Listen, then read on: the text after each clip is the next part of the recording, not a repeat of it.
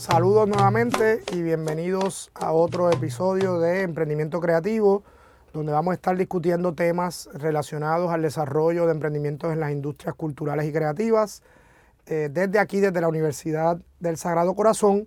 Y como habíamos discutido, hoy vamos a discutir ese primer tema, que es el tema de la importancia de la cultura. Y voy a, a compartirles brevemente el objetivo principal como está definido y es presentar algunas discusiones en torno a la cultura como infraestructura de desarrollo.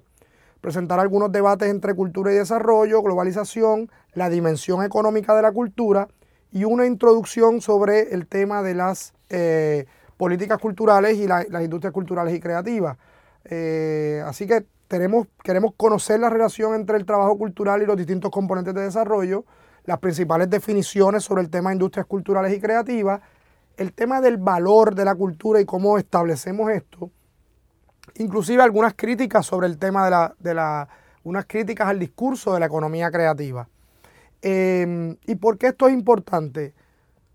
Todos los que estamos relacionados de alguna manera al trabajo cultural y creativo, pues, sabemos el valor que tiene, sabemos el valor que tiene para la sociedad, para la vida, para la felicidad, para, para el desarrollo humano. Pero yo creo que tenemos una responsabilidad también como miembros de un sector y como integrantes activos en el desarrollo de un sector, de ir viendo cómo estructuramos también esos impactos y ponemos esa discusión eh, sobre la mesa. El tema de cultura y desarrollo siempre ha estado presente, sobre todo porque en muchas ocasiones se veía la cultura como un obstáculo para el desarrollo eh, y se pensaba que algunos modos de vida, eh, o algunas sociedades, de alguna manera, eh, algunos estilos de vida, de alguna manera tenían una influencia en cómo esas sociedades se desarrollaban eh, más que otras. Así que siempre se había visto como un tema de obstáculo y todo este discurso también busca darle la vuelta a eso. Pero también es bien importante ubicar el rol de la cultura en el desarrollo.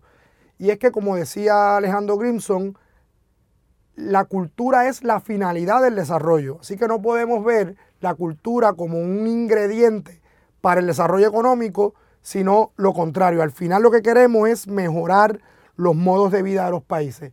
Pero siempre hay una relación directa entre cultura y desarrollo, como por ejemplo ha sido el caso de la globalización. O sea, las prácticas culturales de un país se ven afectadas por el flujo de bienes y servicios creativos alrededor del mundo.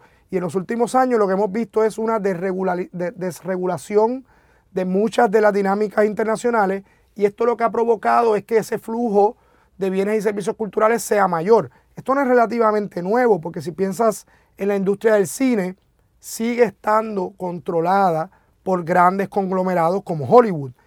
Y esto tiene unas implicaciones en diversidad cultural porque uno empieza a consumir unos contenidos que intervienen también en las identidades de esos países y de esos territorios. Así que traigo esto como un ejemplo de los debates eh, problemáticos que existen eh, en, en la relación de cultura y desarrollo. Y eso es algo que tenemos que atender y discutir en los foros que corresponda. Pero pasemos ahora a entender un poco la composición del sector cultural y creativo. Porque cuando hablamos de industrias culturales y creativas hay que un poco darle forma. Hay muchos eh, académicos eh, y algunos esfuerzos de política pública que han definido este sector. Nosotros siempre usamos como referencia al economista australiano David Trosby, que plantea cuatro círculos concéntricos de algunas industrias núcleo, que son las artes creativas principalmente, de algunas industrias relacionadas como el cine, el sector audiovisual, otras, eh, lo que llama industrias más amplias, como el patrimonio, grabaciones, etcétera, eh, la industria de, televisión, eh, de música, y lo que él llama las industrias relacionadas, que incluyen la publicidad, la arquitectura, el diseño, etcétera. Eso es una manera de verlo. Naciones Unidas lo que hace es que crea cuatro categorías principales, que son el tema de patrimonio, el tema de artes, el tema de medios y servicios creativos. Así que esa es otra definición operacional bastante generalizada en el mundo eh, y alrededor de los países. Pero vuelvo a Trosby porque Trosby trae tres características muy importantes para definir a las industrias culturales y creativas y usa el tema de que su insumo principal es la creatividad. Dos, que de alguna manera comunican contenidos simbólicos. Y tres, que por lo general tienen alguna forma de propiedad intelectual. Así que en temas de definición y de concepto, estos, estos ejemplos que les acabo de dar pueden ser muy útiles como marco de referencia. Cada país va desarrollando también definiciones particulares que incluyen o no algunos de los sectores creativos. Pasemos brevemente al tema del valor de la cultura, porque todo el mundo sabe que la cultura vale y que vale mucho, pero a veces se nos hace difícil organizar ese, ese discurso. Yo propongo un, un marco que agrupa muchísimos teóricos sobre el tema y una manera es dividirlo entre valor económico y valor cultural. Pero dentro de valor económico y de valor cultural hay, algunas subdivisiones. Por ejemplo, dentro de valor económico hay valor económico monetario, o sea que lo podemos contar en dinero, y hay valor económico no monetario que indirectamente tiene un impacto en la economía. Hablemos de eso primero. Valor monetario es impacto en el PIB, que es el Producto Interno Bruto, que es la producción del país, eh, la creación de empleos, la relación de importación y exportación. O sea, eso es valor económico cuantificable y monetario. Pero valor económico no monetario podría incluir cómo estos procesos intervienen en la innovación de otras industrias, en el desarrollo de destrezas creativas para la educación y para el mercado laboral y profesional, y también en temas de internacionalización, porque la actividad creativa da a conocer los países y eso luego se traduce en eh, impacto económico en otras industrias. Así que ahí tenemos valor económico monetario y valor económico no monetario.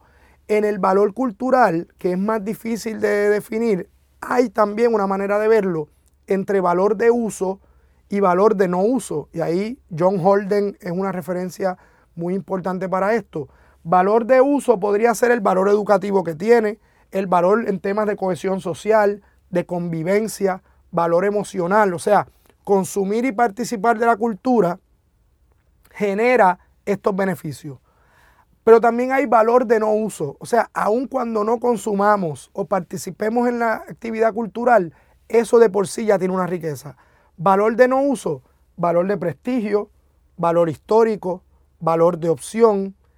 Y hay un tema de valor de sostenibilidad. Es decir, hay algunas manifestaciones que aunque no sean de consumo masivo, es importante preservarlas por un tema de sostenibilidad. ¿Y qué quiere decir esto? Y esto es un concepto prestado del tema ambiental.